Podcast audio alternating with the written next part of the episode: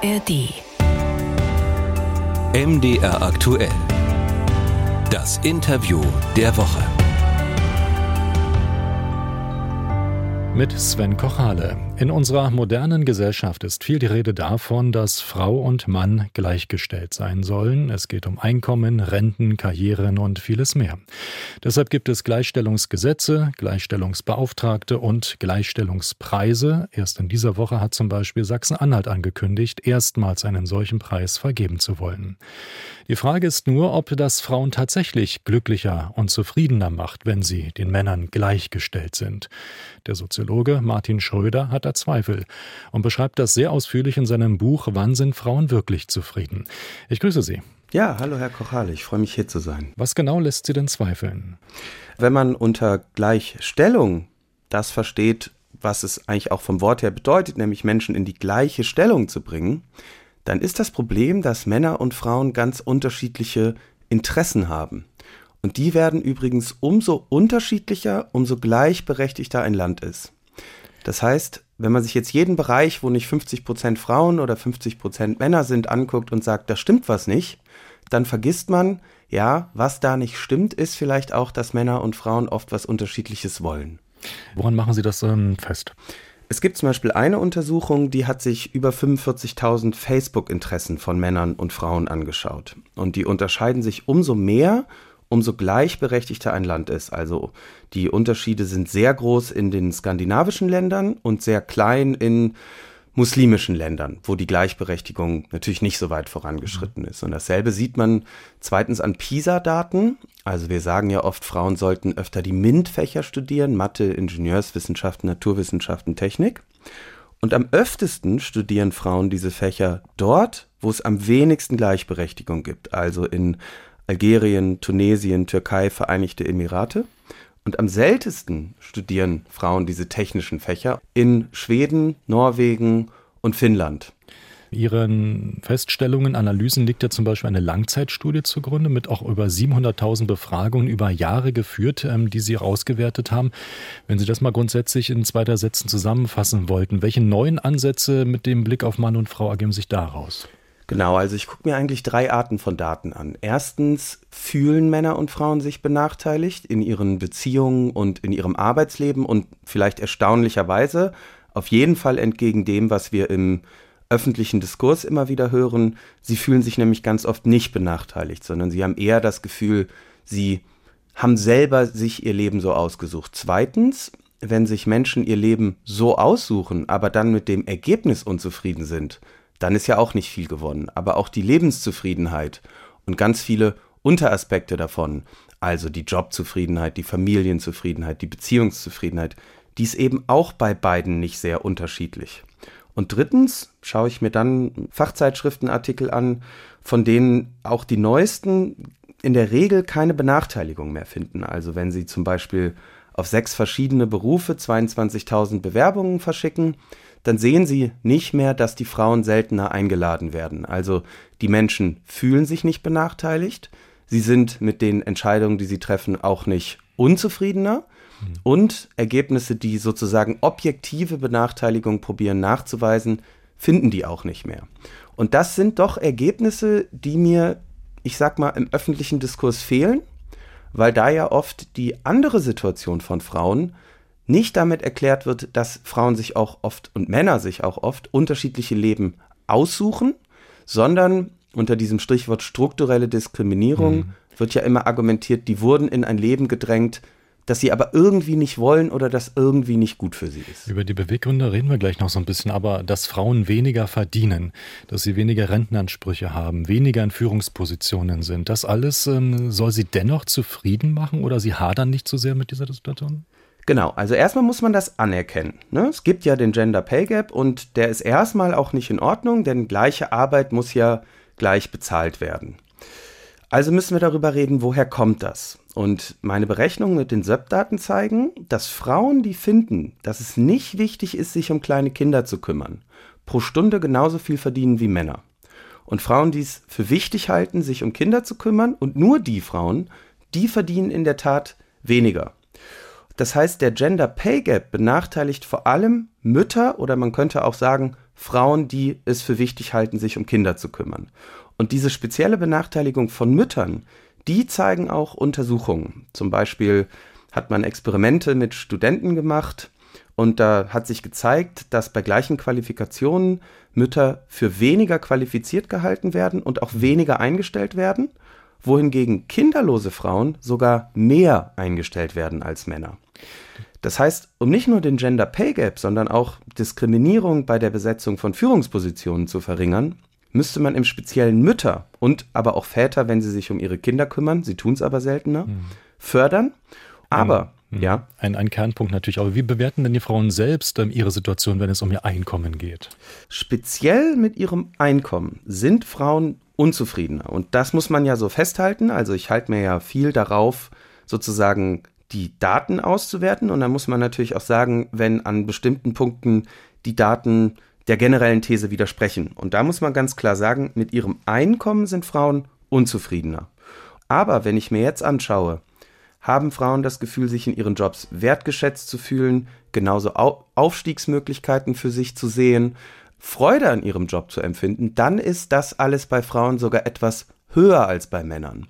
Das spricht dafür, dass Frauen auf die Bezahlung bei ihren Jobs weniger Wert legen, dafür aber sich stärker Jobs aussuchen, die sie für sinnhaft halten, die sie ähm, für erfüllend halten, das spricht dafür, dass Männer und Frauen einfach sozusagen unterschiedliche Schwerpunktsetzungen legen. Also man kann den Gender Pay Gap auch erklären als, naja, Männer machen einfach das, womit man mehr verdient. Ist ähm, der berufliche Erfolg ähm, aus Ihren Untersuchungen heraus Frauen weniger wichtig als Männern?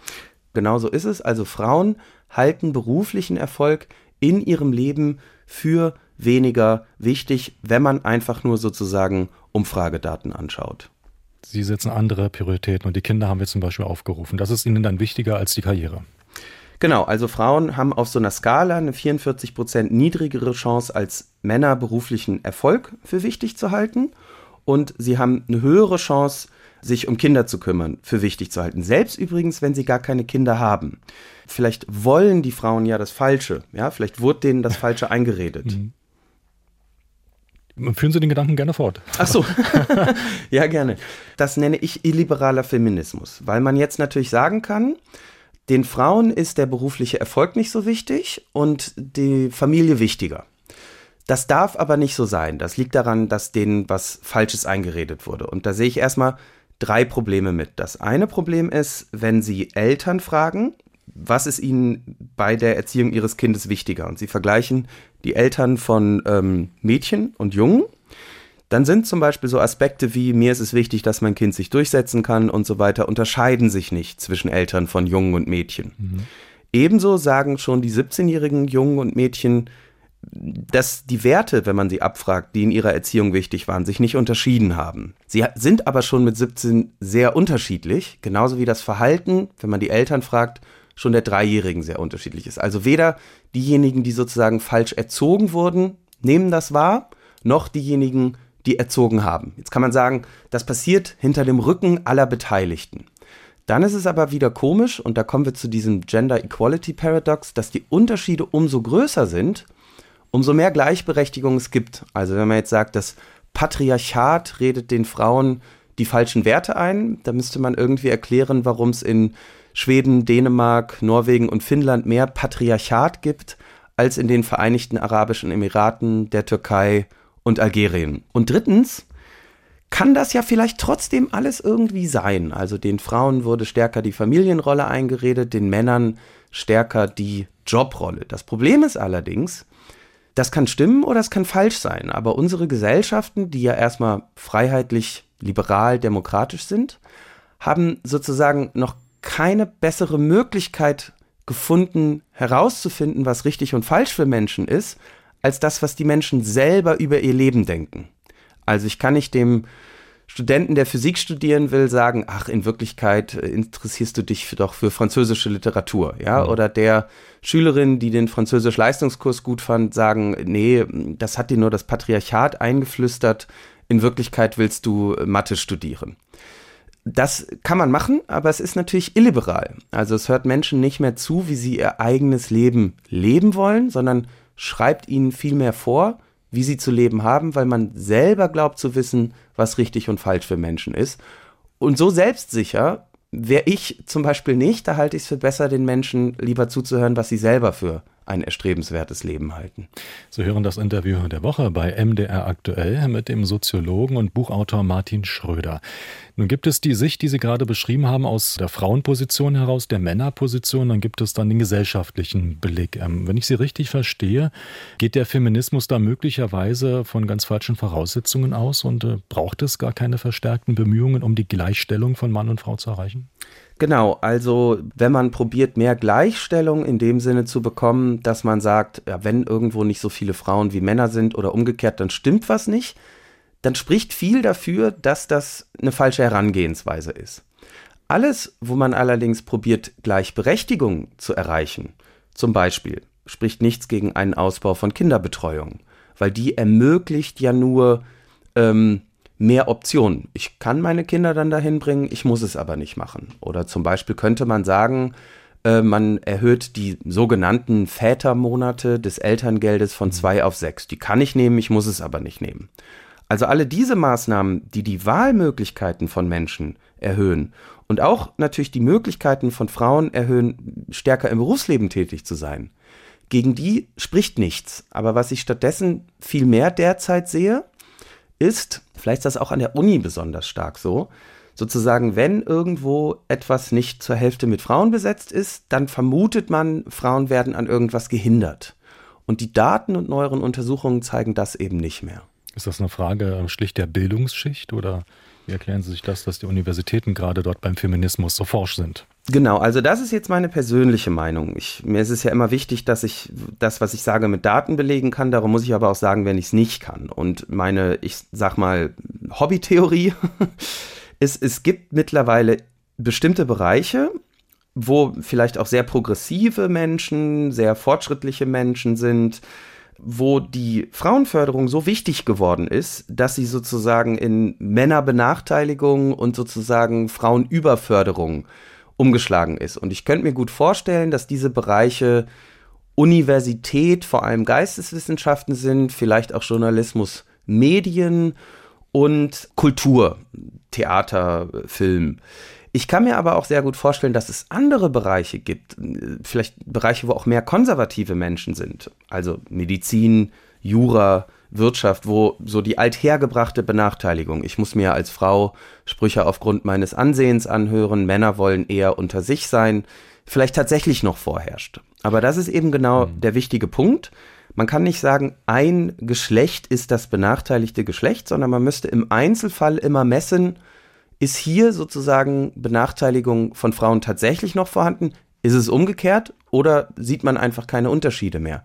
Man kann sozusagen nicht davon ausgehen, dass ein Geschlecht als Geschlecht benachteiligt ist. Hm. Gleichwohl gibt es ja in den vergangenen Jahren, Jahrzehnten politische Weichenstellungen, die ganz klar in die Richtung gehen. Es gibt Gesetze, die den Gleichbehandlungsgrundsatz formulieren. Es gibt ähm, Regelungen über gleichberechtigte Teilhabe beider Geschlechter in Führungspositionen. Wenn ich Sie jetzt aber richtig verstehe, geht das möglicherweise so ein bisschen an der Realität vorbei. Also da würde ich sagen, man soll alles ermöglichen. Und wenn jetzt zum Beispiel im Bewerberpool 30 Prozent Frauen sind, dann würde ich erstmal nicht sehen, warum nicht auch im Prinzip 30 Prozent der erfolgreichen Bewerbungen dann von Frauen kommen sollen. Aber genau, man muss sich eben immer fragen, ist das Interesse von Frauen in diesem Bereich auch so hoch wie das Interesse von Männern? Und man muss natürlich zweitens offen dafür bleiben, naja, vielleicht ist das Interesse ja in fünf Jahren höher oder in zehn Jahren höher und man kann das dann ja sogar für eine gute Entwicklung halten. Ich persönlich würde das tun. Aber man darf sozusagen nicht unterschlagen, dass bei den derzeitigen Bedingungen oft weniger Frauen und in anderen Bereichen Kindergärtner oder Grundschullehrer weniger Männer an vielen Berufen interessiert sind das kommt dann jetzt darauf an, wenn man zum Beispiel sagt Personalverantwortung, sehe ich nicht, warum da nicht zu einem großen Teil auch Frauen eingestellt werden sollten, weil der ganz große Unterschied, der sich immer wieder zwischen Männern und Frauen zeigt, ist Sachen versus Dingeorientierung. Also in jedem Land der Welt seit ungefähr 100 Jahren zeigen alle Umfragen immer wieder konstant, Männer sind an allem interessierter, was mit Dingen zu tun hat, mhm. Frauen sind an allem interessierter, was mit Menschen zu tun hat. Das heißt, wenn ich jetzt eine personalverantwortliche Führungsposition besetzen muss, dann wüsste ich erstmal nicht, warum man dafür weniger qualifizierte Frauen finden sollte. Wenn ich jetzt aber sage, okay, was weiß ich, es geht jetzt um eine technische Führungsposition, dann wird es mich nicht erstaunen, dass man da dauerhaft weniger Frauen findet, die diese Position auch ausfüllen wollen. Und wäre es ein Wert an sich, diese Struktur aufzubrechen, oder wäre es besser aus Ihrer Sicht, da wirklich alles so zu belassen, wie es ist, seit 100 Jahren? Also es ist natürlich immer schwierig, wenn ich gegen das Interesse der Menschen selber vorgehe. Weil das, was ich illiberalen Feminismus nenne, der würde dann sagen, ja, die Menschen wissen selber nicht, was gut für sie ist. Und jetzt muss man auch fairerweise sagen, damit hatte er ja in der Vergangenheit manchmal recht. Also hätte man jetzt 1880 gefragt, interessieren Frauen sich für Politik, hätten vielleicht wirklich viele gesagt, nö, interessiert mich nicht so. Und es wäre natürlich ein Fehler gegeben, ihnen dann nicht das Wahlrecht zu geben. Und das macht das Ganze so schwierig, weil eben wirklich keiner weiß, sozusagen, welche der Interessen wirklich gesellschaftlich und vielleicht sogar falsch anerzogen sind und wo man sagen muss, ja, da unterscheiden sich die Interessen auch unabhängig von der gesellschaftlichen Beeinflussung. Deswegen finde ich es auch ganz interessant, dass viele der Studien jetzt auch ganz andere Ergebnisse zeigen als vor 20 Jahren. Vor 20 Jahren konnte man, wenn man probiert es empirisch zu messen, eben die Benachteiligung wirklich oft bei gleicher Qualifikation noch herausfinden, heute nicht mehr. Und um Ihre Frage zu beantworten, das sollte eben das Kriterium sein. Also bei gleichen Fähigkeiten, gleichen Interessen, gleichen Chancen darf es keinen Unterschied geben. Aber gerade bei gleichen Interessen dürfte man dann eben nicht sagen, automatisch gibt es ein Problem, wenn alles nicht gleich besetzt ist, weil die Interessen sind nun mal nicht gleich. Mhm. Nehmen wir den Mann nochmal ähm, heraus. Ähm, gerät er denn tatsächlich in eine Identitätskrise, wenn seine Rollenbeschreibung jetzt eine andere wird, wenn er zum Beispiel seinen Status als Alleinversorger verlieren würde? Also das ist sozusagen wie die das, was ich illiberale Geschlechterforschung äh, nenne, damit umgeht, dass es Männern und Frauen ähnlich gut geht. Die sagen nicht, ja, die Lebenszufriedenheit von Männern und Frauen ist ähnlich hoch, dann ist das ja irgendwie erstmal positiv, sondern die sagen, ah, okay, also wenn die Lebenszufriedenheit von Männern und Frauen gleich hoch ist, dann kann das nur daran liegen, dass es jetzt auch den Männern schlecht geht. Das beißt sich aber ein bisschen damit, dass auf so einer Zehner-Skala die Lebenszufriedenheit von Männern und Frauen nicht bei ungefähr drei von zehn Punkten gleich ist, sondern eher so bei sieben bis acht von zehn Punkten gleich ist. Also beide sind gleich zufrieden statt gleich unzufrieden. Und darum will ich jetzt nicht sozusagen die Männer als nächste Opfergruppe ausrufen, weil sich eher zeigt, sowohl Frauen als auch Männer leben ihr Leben im Wesentlichen so, wie sie es für richtig halten, statt dass jetzt sozusagen Männer die nächste Opfergruppe sind. Also wenn Sie zum Beispiel Männer und Frauen auf einer siebener Skala fragen, haben sie das Gefühl, selber Kontrolle über ihr Leben zu haben, dann geben beide sich so ungefähr fünfeinhalb von sieben möglichen Punkten. Also weder Männer noch Frauen haben dieses Gefühl, da werde ich irgendwie benachteiligt und kann nicht leben, wie ich möchte. Vor ähm, etwa 40 Jahren mussten Ehefrauen in der damaligen Bundesrepublik ihre Gatten sogar noch fragen, ob sie arbeiten dürfen. Da gab es richtig ähm, im Gesetz. Aber aus solchen Patriarchatsstrukturen sind wir inzwischen raus. Ja, es ist auch ganz interessant. Also, wenn ich dann zum Beispiel mal sage, was sind denn noch, also wenn Leute sagen, wir haben die Gleichberechtigung noch längst nicht erreicht, dann gibt es zum Beispiel von der Weltbank so einen Index, der probiert tatsächlich ungleiche Gesetze zu messen. Und der geht jetzt von 97 Prozent Gleichberechtigung aus. Und ich bitte dann immer darum, dass man mir sagt, gut, also wenn die Gleichberechtigung nicht da ist, nicht Gleichstellung, die ist nicht da, die ist aber auch problematisch, sondern wenn jemand sagt, die Gleichberechtigung ist nicht da, dann bitte ich immer darum, dass man sagt, ja, wo ist, wo gibt's denn Unterschied in gleichen Rechten? Und meistens können die Menschen eben nicht wirklich viel nennen. Also das wäre das Argument. Die Gleichberechtigung ist vorhanden. Ansonsten müsste man ja auch ganz konkret sagen, ja, wo unterscheiden sich die Rechte denn? Wäre das Problem der ja, Gleichberechtigung ähm, gelöst, wenn auch die Gesellschaft sich tatsächlich um Kinderbetreuung im besten Sinne kümmern würde? Genau, also am Ende des Buches mache ich ja ein paar Vorschläge und viele dieser Vorschläge sind vielleicht gar nicht so anders als das, was ich sag mal, klassische Feministinnen jetzt äh, argumentieren würden. Und das ist ja eigentlich ganz schön, denn selbst wenn man von einer ganz anderen Diagnose ausgeht, kommt man anscheinend oft zu einer ähnlichen Behandlung. Und nichts spricht gegen bessere Kinderbetreuung. Denn sie ist ja nur eine Möglichkeit. Ich kann meine Kinder dahin schicken, es bietet mir aber mehr Wahlmöglichkeiten.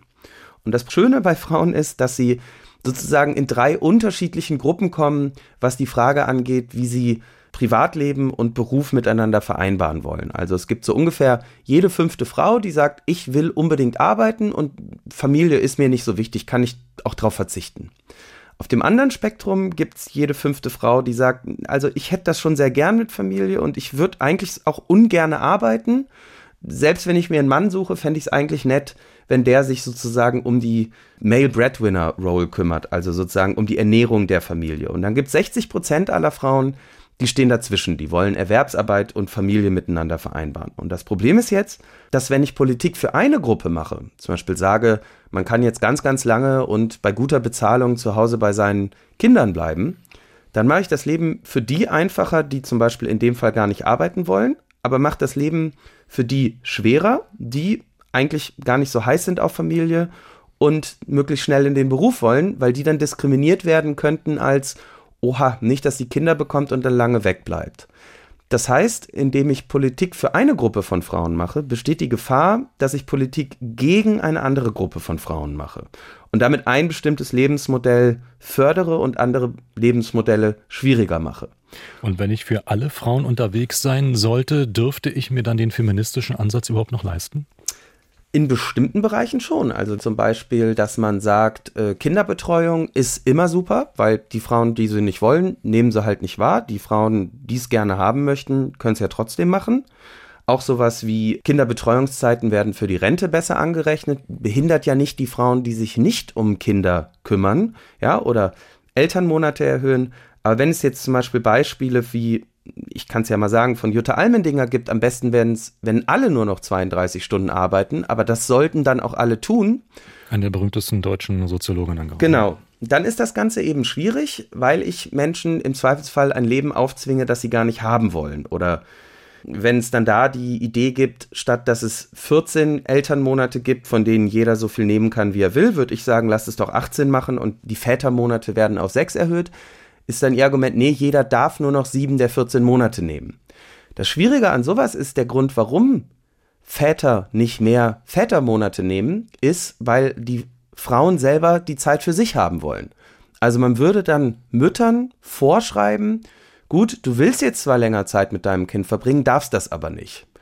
Und da würde ich sagen, Mensch, lasst uns doch nicht die Chancen, die Möglichkeiten, die die Menschen haben, verringern, in diesem Versuch Gleichstellung zu erreichen, sondern lasst uns doch probieren, eine Gleichberechtigung und eine Gleichstellung der Lebenszufriedenheit zu erreichen, indem wir mehr Möglichkeiten eröffnen.